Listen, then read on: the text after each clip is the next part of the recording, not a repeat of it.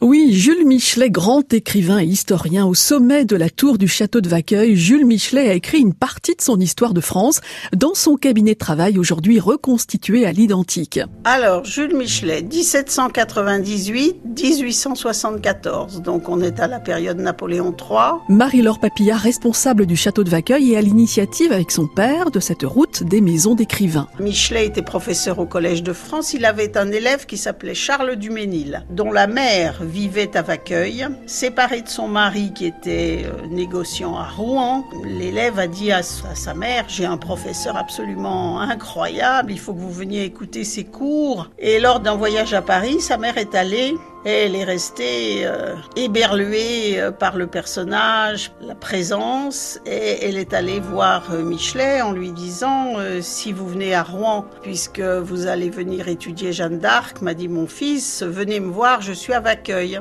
Michelet qui était veuf, il est venu et il est revenu assez rapidement. Une très grande amitié, disons au minimum une amitié amoureuse, s'est liée entre Michelet et cette femme. Et le fantastique, c'est que cette union entre guillemets, c'est concrétisé par le mariage des enfants. C'est-à-dire que le fils en question, l'étudiant Vaqueuil, a épousé la fille de Michelet. Et cette propriété, par la suite, est donc restée dans la descendance de Michelet pendant cinq générations jusqu'en 1949. Et c'est en 1964 que le papa de Marie-Laure Papillard a racheté le château de Vaqueuil, mais il n'a pas oublié Jules Michelet. Michelet, lui, a continué euh, sa vie. Il venait ici euh, chez ses enfants, chez ses petits enfants et par la suite il a épousé une autre femme euh, avec laquelle il a terminé sa vie.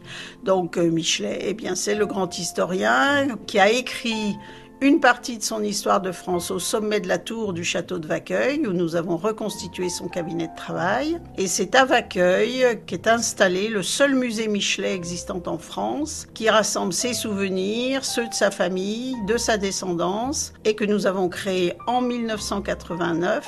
Et depuis quelques années, nous sommes, comme d'ailleurs tous les membres de la route des maisons d'écrivains, labellisés Maison des Illustres. Jules Michelet au château de Vaqueuil dans l'heure sur la route des maisons d'écrivains en Normandie, à 20 minutes de Rouen et demain direction Étretat, à la Guillette, la maison de Maupassant à Étretat.